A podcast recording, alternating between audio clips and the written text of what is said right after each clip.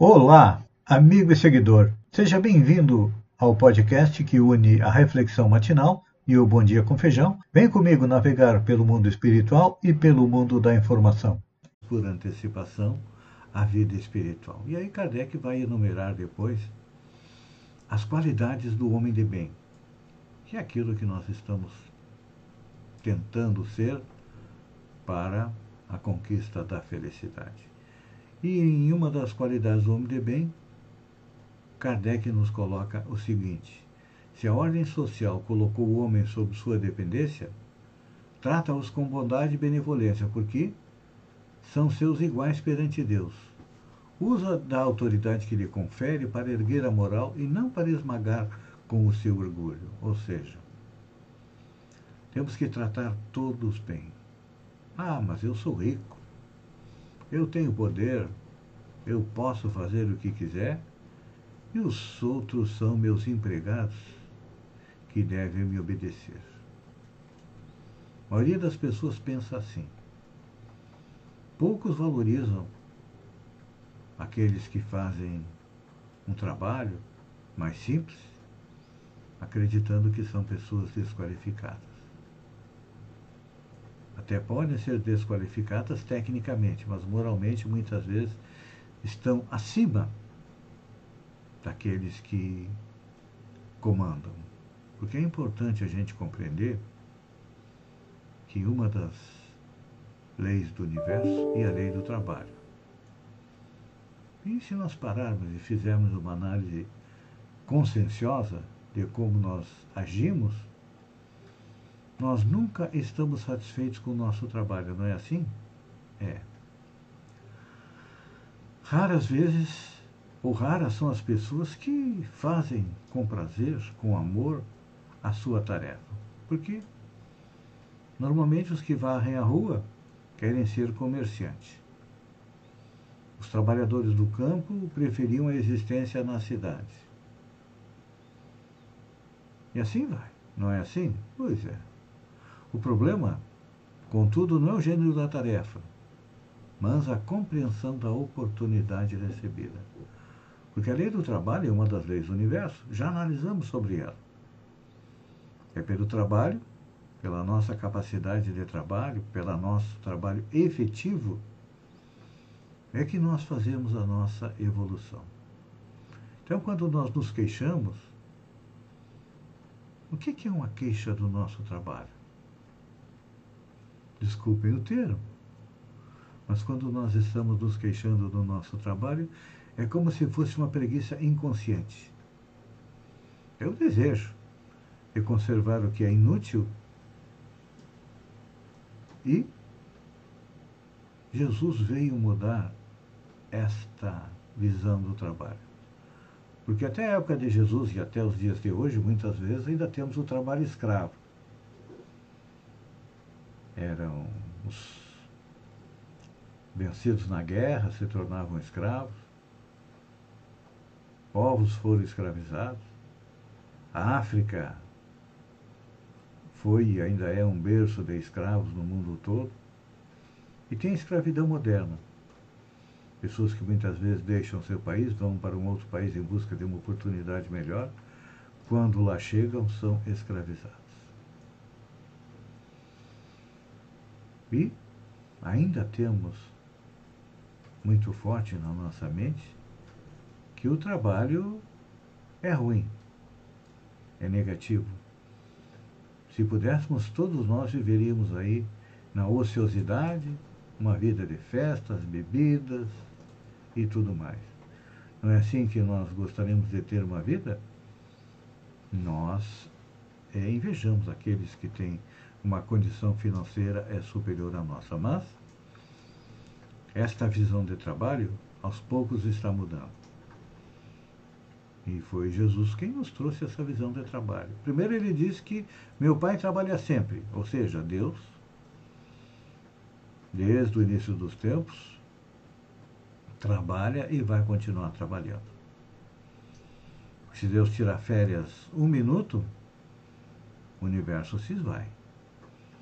É sua vontade, é o seu amor que faz o universo continuar crescendo, se expandindo, como se fosse um relógio suíço.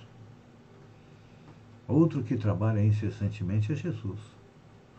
Como governador espiritual da Terra, ele tem sob sua responsabilidade os destinos de em torno de 40 bilhões de espíritos, entre encarnados e desencarnados, e não sei quantos quintilhões ou sextilhões de princípios espirituais, ou seja,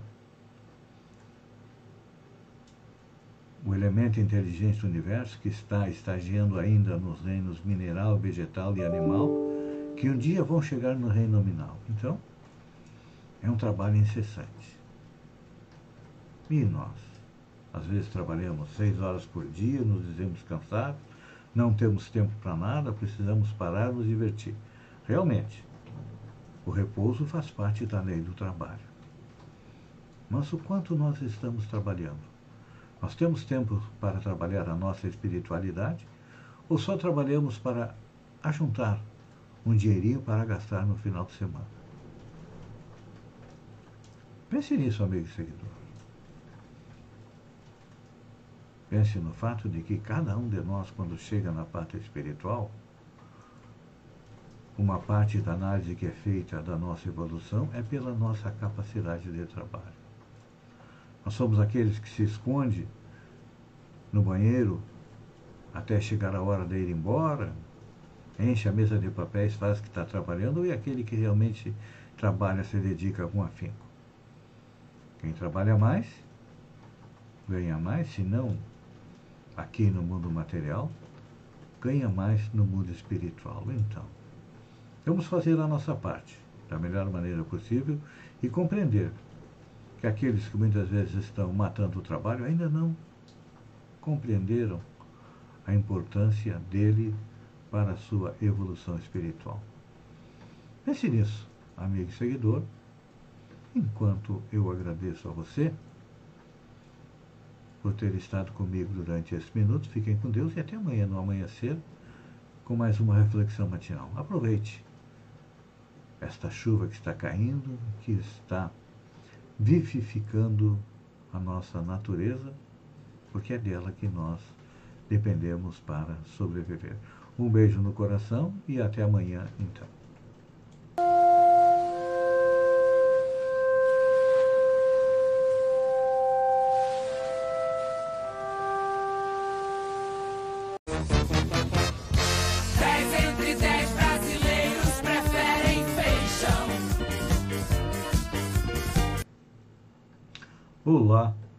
Amigo e seguidor. Seja bem-vindo à nossa live do Bom Dia com Feijão, onde eu convido você, vem comigo, vem navegar pelo mundo da informação com as notícias da região, Santa Catarina, do Brasil e também do mundo. Começamos com a nossa região. Semana passada, noticiamos a respeito da iniciativa dos dois vereadores de Sombrio, o Christian Luquina e do João Roseno, a respeito da criação da Semana Municipal da Agricultura Familiar. É uma excelente iniciativa, mas penso que nossos vereadores devem acrescentar algo mais, que é fazer com que volte a funcionar a Casa Familiar Rural, que é um método de, método de educação onde filhos de agricultores e moradores da zona rural, vêm à cidade, estudam, aprendem novas técnicas e voltam para aplicar é, nas suas propriedades, faz, fazendo com que o homem permaneça no campo. Porque, olha, segundo o IBGE, 85% da população do Brasil mora na zona urbana. Está havendo aí um êxodo rural é importante a gente lembrar que Sombrio já teve a Casa Familiar Rural, foi uma iniciativa que surgiu na França, foi trazida aqui pelo Brasil e foi implantada pelo prefeito polaco, Aldair Kozukowski. A Casa Familiar Rural é tema de um livro do nosso escritor sombriense, o Dimas de Oliveira é Estevão. Mais um cancelamento de festas. Devido às portarias 1313 e 1305, publicadas pelo governo do Estado, que restringem eventos públicos em locais abertos de difícil controle da população presente, a Prefeitura de Siderópolis cancelou o evento da abertura oficial do Natal, que iria acontecer na quinta-feira, dia 2, na Praça da Matriz. Você sabia que o assalto em Criciúma, no Banco do Brasil, está entre os cinco maiores do país? Pois é. O assalto que aconteceu há um ano em Criciúma e levou 125 milhões do Banco do Brasil, de Criciúma, foi um dos cinco mais produtivos do PCC. Outras ações aconteceram no estado de Ceará, Santa Catarina e São Paulo entre 2005 e 2020. Nesse intervalo de 15 anos, os ladrões levaram em seis ataques um bilhão de reais em dinheiro, joias, furtados de bancos do terminal de carga do Aeroporto Internacional de Guarulhos. Mas não é uma atividade muito compensadora não, porque muita gente está é, tá presa. No sábado, dia 4, iniciou a romaria da festa da Nossa Senhora Mãe dos Homens, no santuário da Diocese, com missa da abertura da centésima septuagésima quarta romaria. A missa foi presidida pelo bispo da paróquia e oficiada pelos padres Homeschooling. Tribunal de Justiça suspende lei que previa educação domiciliar em Santa Catarina. O Tribunal de Justiça de Santa Catarina suspendeu a lei estadual que previa o modelo conhecido como homeschooling, ou seja, educação em casa em inglês. Segundo o tribunal, a norma trata de um assunto que é exclusividade da esfera da União, ou seja, não pode ser regulamentado por lei estadual. O mérito da ação ainda será julgado futuramente. A decisão saiu na quinta-feira e a Procuradoria-Geral do Estado disse nota que vai avaliar o teor da decisão, mas defenderá a constitucionalidade da lei estadual. É que os deputados aprovaram a lei que liberava a educação domiciliar em Santa Catarina no dia 13 de novembro. O governador sancionou a lei, mas o modelo não é permitido, mas um outro projeto de lei transmita na Câmara dos Deputados. É que o homeschooling ele necessita de uma disciplina também, não é simplesmente é, eu acreditar que vou ensinar, educar meu filho em casa e tudo bem. Hoje em dia a educação é disciplinada por leis federais. STF determina que beach clubs de Jurerê Internacional em Florianópolis retirem estruturas construídas após é, 2005. O Supremo Tribunal Federal determinou a demolição das estruturas dos beach clubs de Jurerê Internacional em Florianópolis, construídas depois de 2005. A decisão foi tomada na noite desta sexta-feira e segue o entendimento da ministra Carmen Lúcia de julho deste ano. Os moradores ainda querem que eles recuperem o ambiente degradado. O governo federal tem contribuído muito pouco com Santa Catarina, diz Dário Berger. Senador catarinense Dário Berger não esconde a insatisfação com a gestão do presidente Jair Bolsonaro quando o assunto é Santa Catarina. Ele disse que, diante da expressiva votação de Bolsonaro no Estado, se esperava mais para os catarinenses. Passados três anos, como a coisa não evoluiu e não aconteceram, afirmou o senador em entrevista coletiva. Ele ainda falou da disputa interna do MDB pela candidatura ao governo de Santa Catarina e também sobre o projeto que discute o ICMS dos combustíveis no Senado. Sem vacina contra a Covid, esposa de Zé Trovão não consegue visitá-lo na prisão. Zé Trovão se entregou à Polícia Federal em Joinville, após passar algumas semanas foragido no México, e a falta da vacinação contra a Covid está impedindo a esposa do militante bolsonarista Marco Antônio Pereira Gomes, o Zé Trovão, de visitá-lo na cadeia. Ele está preso desde 26 de outubro, quando se entregou à Polícia Federal em Joinville, após passar semanas foragido no México. A esposa do Zé Trovão, que não milita politicamente e se identificou apenas como Jéssica, assumiu a administração do canal do marido no aplicativo de mensagens Telegram depois que ele foi preso.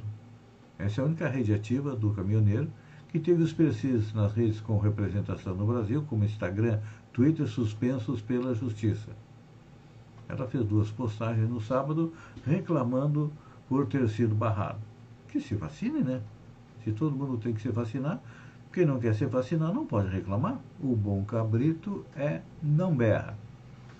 Comitê do Consórcio Científico do Nordeste recomenda que não façam festa de Réveillon nem carnaval nos estados da região. O Comitê Científico do Consórcio Nordeste, que reúne nove estados da região, divulgou um boletim nesta sexta-feira, recomendando que não façam festas de Réveillon e do Carnaval nos estados da região por causa da nova variante da Covid, a Omicron. O Brasil já tem, na sexta-feira, tinha três. Agora já são seis casos, inclusive um aqui no nosso vizinho estado, no Rio Grande do Sul. E olha só, ah, para vocês compreenderem a importância da vacinação. Não vacinados são 80% dos mortos da Covid no Brasil. Um levantamento da InfoTracker, ferramenta desenvolvida pela USP e pela Unesp para monitorar a pandemia, aponta que 8 em cada 10 pessoas que morreram da Covid não receberam nenhuma dose da vacina. A pesquisa foi feita a pedido do UOL. E o período do, da pesquisa foi entre 1 de março e 15 de novembro. Então tá aí, gente, ó. Não se vacinou? Dançou. E, seguindo a recomendação do Comitê Científico do Nordeste, 23 cidades descartam festas. Pelo menos 20 capitais anunciaram que não farão festa de Réveillon por conta da Covid. Aracaju, Belém, Brasília, Campo Grande, Cuiabá, Florianópolis, Fortaleza, Goiânia, João Pessoa, Maceió, Manaus, Natal, Palmas, Porto Alegre, Recife, Rio de Janeiro, Salvador, São Paulo, São Luís. Em Florianópolis e Recife haverá somente queima de fogos. Outras três capitais não costumam fazer eventos do Réveillon e seguirão sem festa, que são Belo Horizonte, Curitiba e Teresina. A única que ainda planeja fazer o evento é Porto Velho. Macapá e Rio Branco não tem definição. Então tá aí, gente, olha.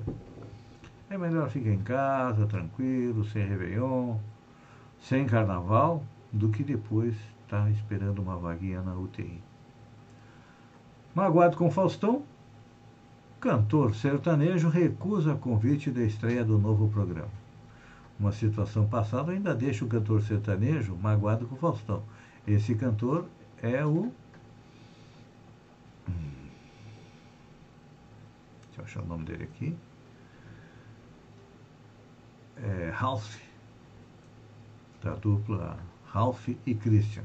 Eles se separaram recentemente e Ralph disse que não vai na, no primeiro programa do Faustão, porque há um tempo atrás eles precisavam de apoio e o Faustão não abriu as portas para eles. Então, tudo bem, cada um sabe o que.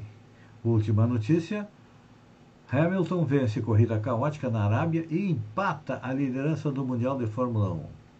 Vai ser disputado aí quem será o campeão na última corrida. Vai ser eletrizante. Amigo e seguidor, eu agradeço a você por ter estado comigo durante esse minuto. Fiquem com Deus e até amanhã, às 6h50, com mais um Bom Dia com Feijão. Um beijo no coração e até lá então.